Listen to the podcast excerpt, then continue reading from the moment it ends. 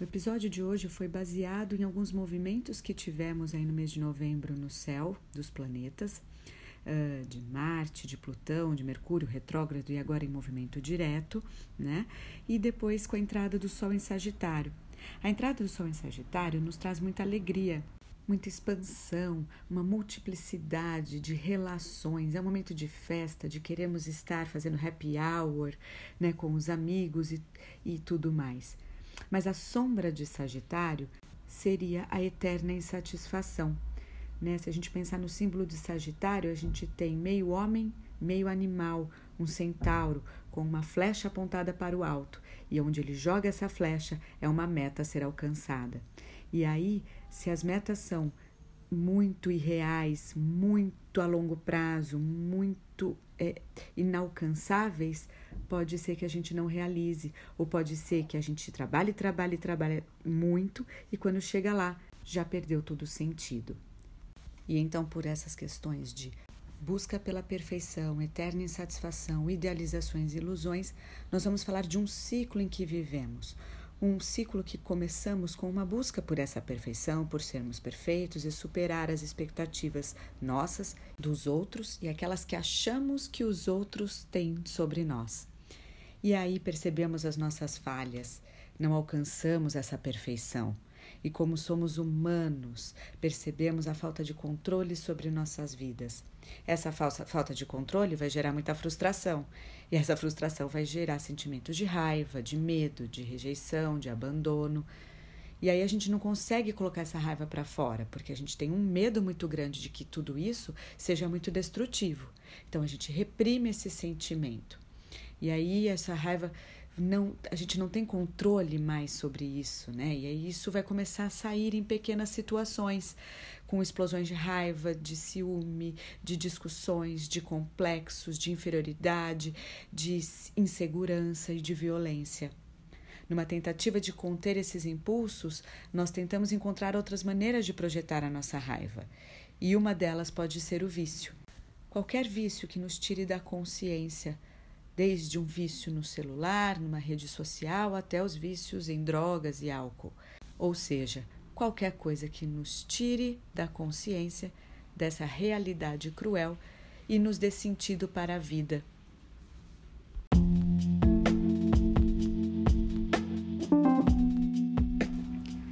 Olá, você está no podcast Tem Sentido Isso? Eu sou a Michele e você é muito bem-vindo. Livro muito interessante é o livro Vício da Perfeição, da Marion Woodman, onde ela levanta várias questões sobre a idealização e as ilusões. Uma delas, e talvez a primeira de nossas vidas que a gente sofre, seja a idealização dos nossos pais.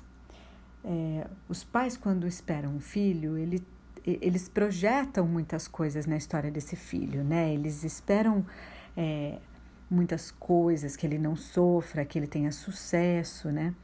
E acaba desejando que seja uma vida perfeita, um filho perfeito. Aí os pais começam a viver as próprias vidas em torno desses ideais de perfeição.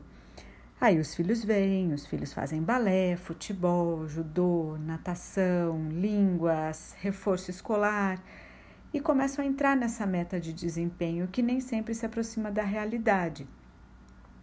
A espontaneidade, a raiva, as explosões de alegria elas começam a ser consideradas não naturais. O brincar, o fantasiar perdem um espaço para as competições, para os troféus, para as medalhas. O ser natural, é, nesses casos, é reprimido pela necessidade de uma boa performance. E aí essa repressão vai então aumentando e nos seguindo ao longo da vida. A gente cresce, né? E a gente vive por um ideal. no trabalho, na vida pessoal, na família, com os amigos, nas relações amorosas. E aí a Marion fala muito de como isso é, seria é, comparado à nossa perda de um nosso ritmo lento e natural da vida. Tudo se torna uma correria, tudo se torna um compromisso. O tempo começa a falar mais alto o dia de 24 horas já não ajuda mais, já não dá conta de tantos afazeres, de tantas metas, de tantos compromissos. É, é como se na parte feminina do nosso ser, a gente tivesse um lado mais lento, menos racional, que é mais cíclico, né? Se a gente for pensar no nosso lado feminino, é um lado de ciclos, é, que, que se movimenta de uma forma mais espontânea, mais natural, mais receptiva. É uma parte que aceita a vida sem julgar. E aí, quando a gente se perde nesse lado feminino, a gente começa a entrar mais nessa via da perfeição. A perfeição ela vai totalmente pelo caminho contrário. Ela é um princípio de poder, de um sobre o outro, de controle. É, a questão é que uma relação baseada no poder e no controle ela se torna isenta de amor, né? O Jung sempre falava isso. Onde tem poder, o amor vai embora, né? E onde tem amor, o poder consegue, é, o poder perde força, né?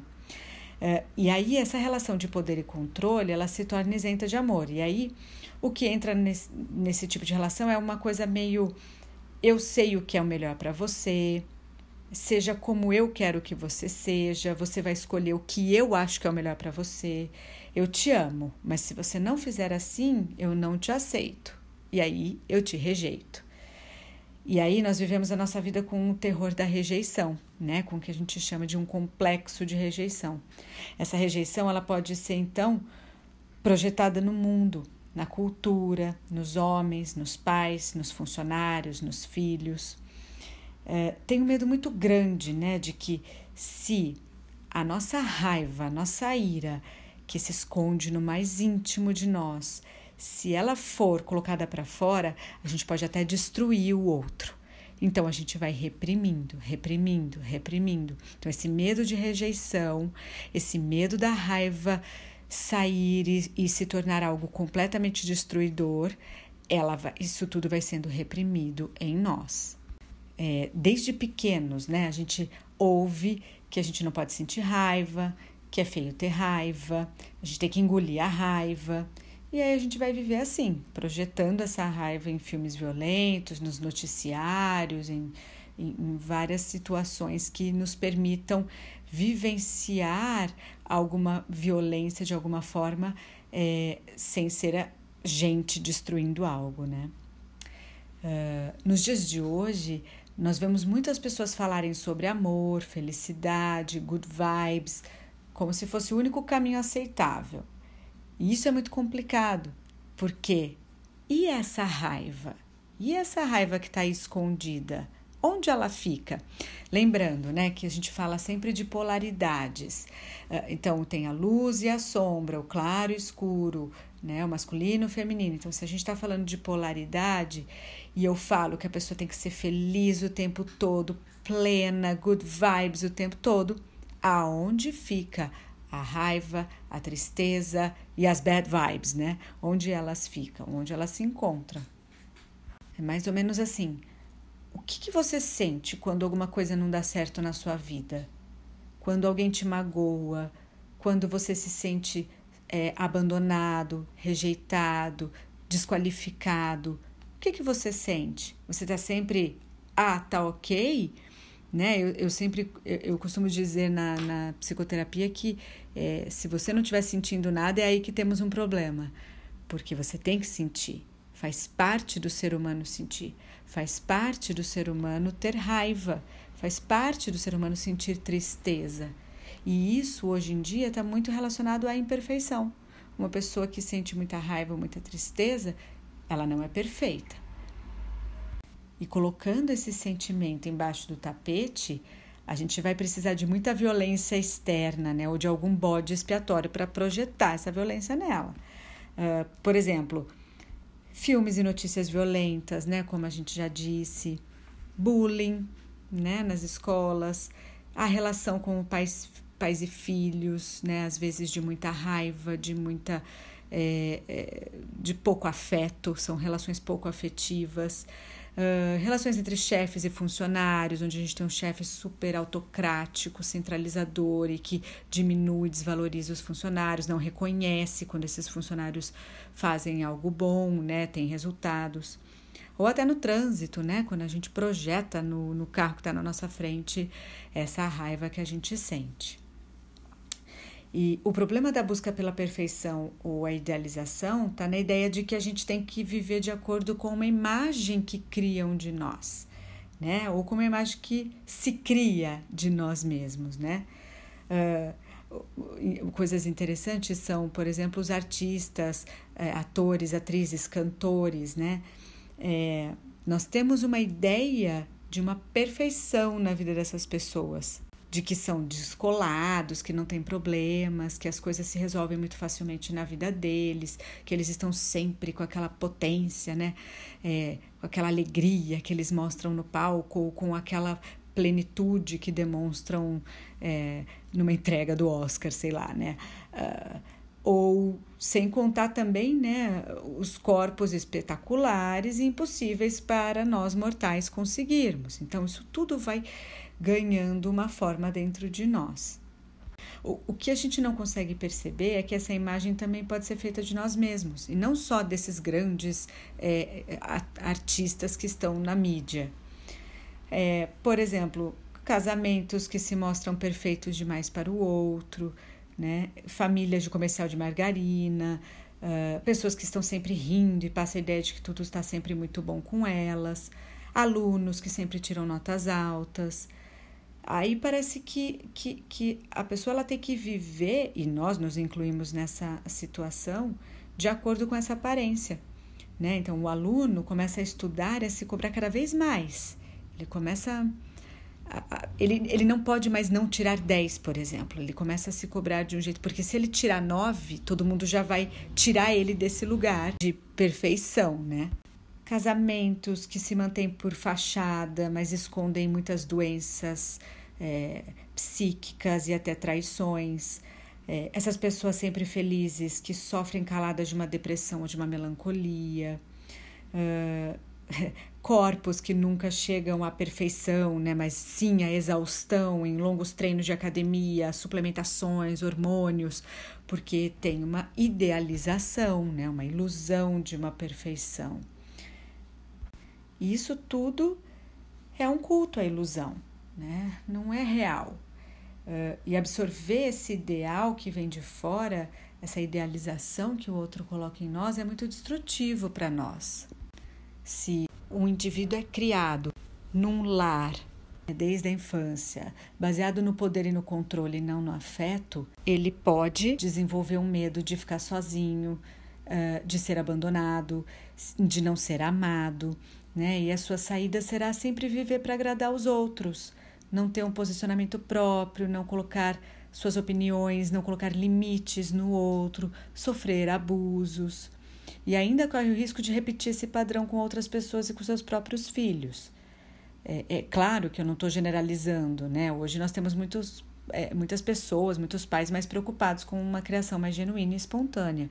Mas o mundo que a gente vive hoje, né, com as redes sociais, com as barras de comentários abertos para qualquer um que queira opinar ou julgar, pode ser um gatilho para o ideal que a gente, que a gente quer ser ou que a gente quer mostrar para o mundo. Pode ser um gatilho para essa idealização, para essa ilusão. É, uma das coisas mais importantes para essa tomada de consciência da realidade é, é perdoar-se por ser humano.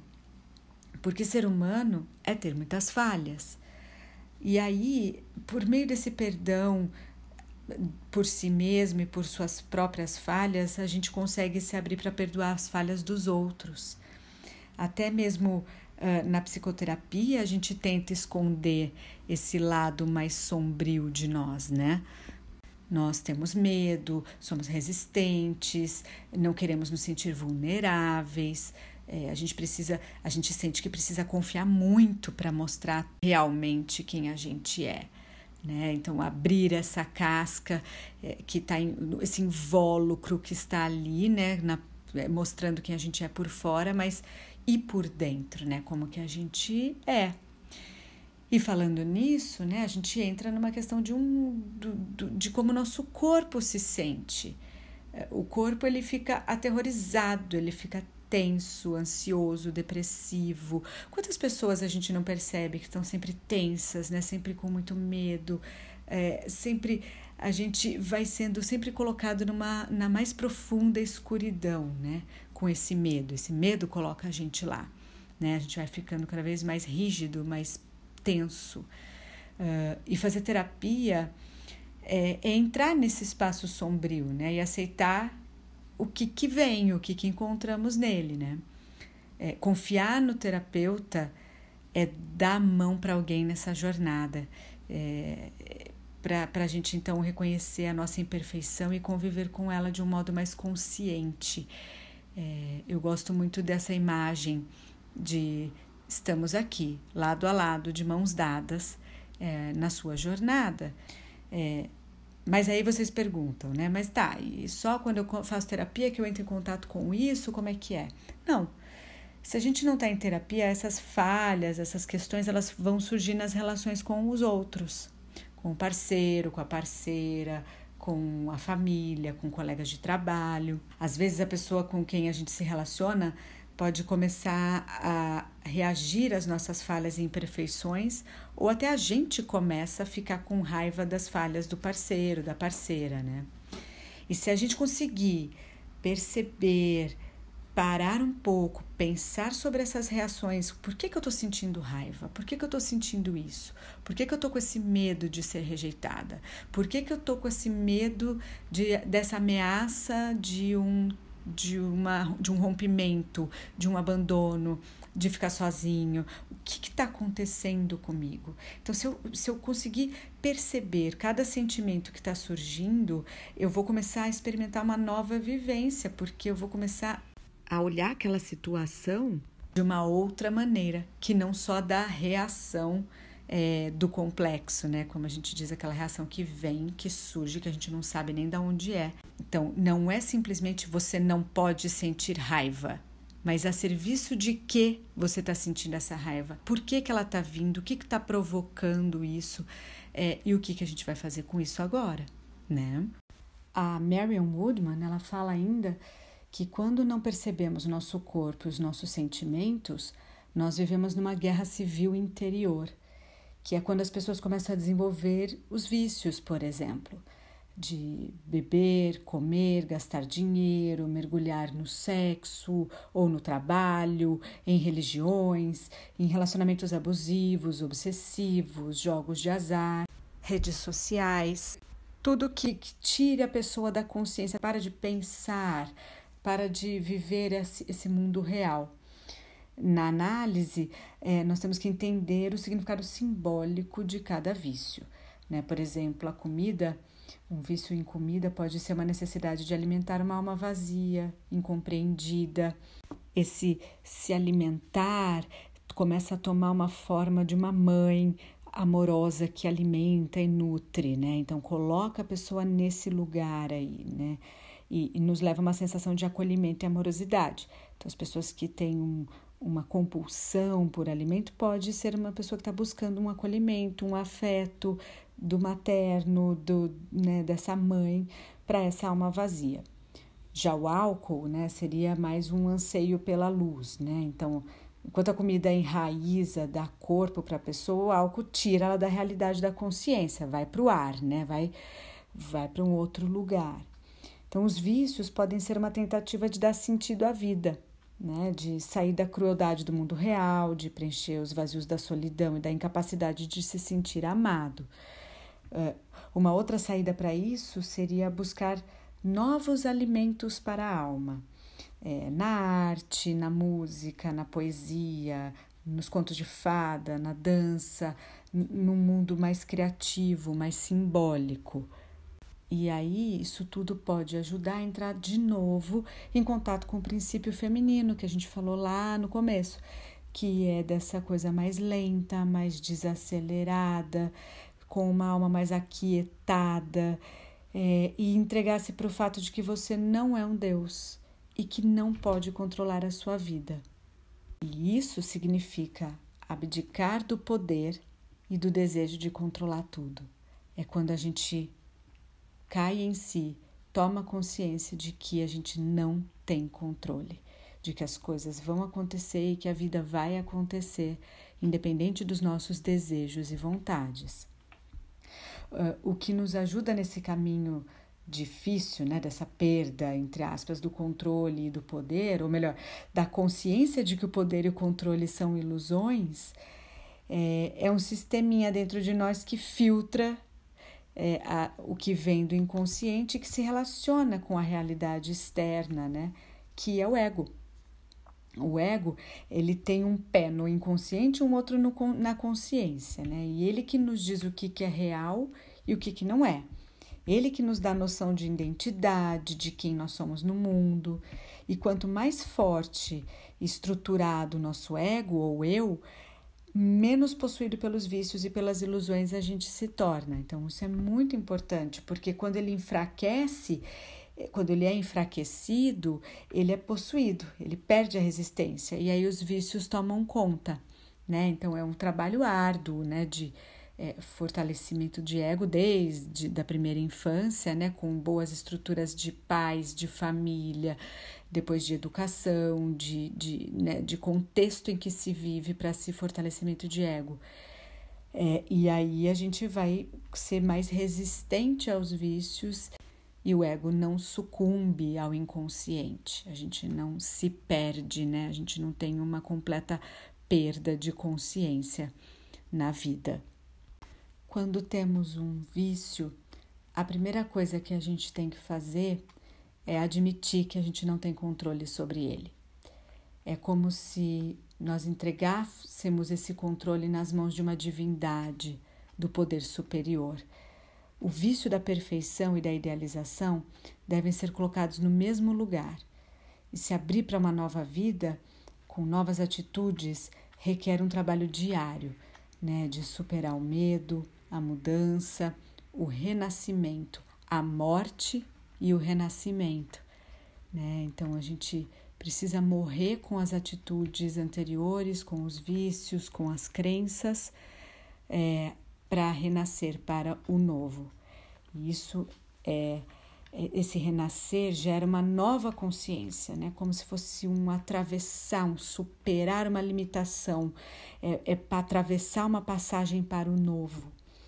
É, e buscar trabalhos criativos e simbólicos pode ser uma saída muito saudável para esse vício da perfeição, né?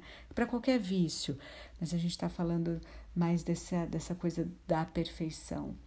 Dançar, criar, escrever, anotar os próprios sonhos, retomar a ligação com seu eu interior, meditações, é, grupos, né, onde você possa falar sobre o que você está sentindo, é, fazer diário. É, isso tudo nos ajuda a entrar em contato com, com esse eu interior e simbólico e faz a gente sair dessa gaiola da perfeição e do ideal de corpo, de mente e de vida. Né? E só então, aí, fora desses padrões impostos a nós, tomando consciência desses padrões e escolhendo viver é, de uma forma mais genuína é, e mais espontânea nossa, né? É que a gente vai poder ter a sensação de que a vida vale a pena ser vivida.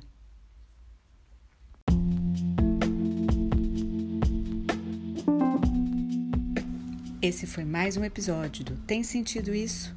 Obrigada pela sua participação. Siga nosso canal no YouTube e ative as notificações. Até breve!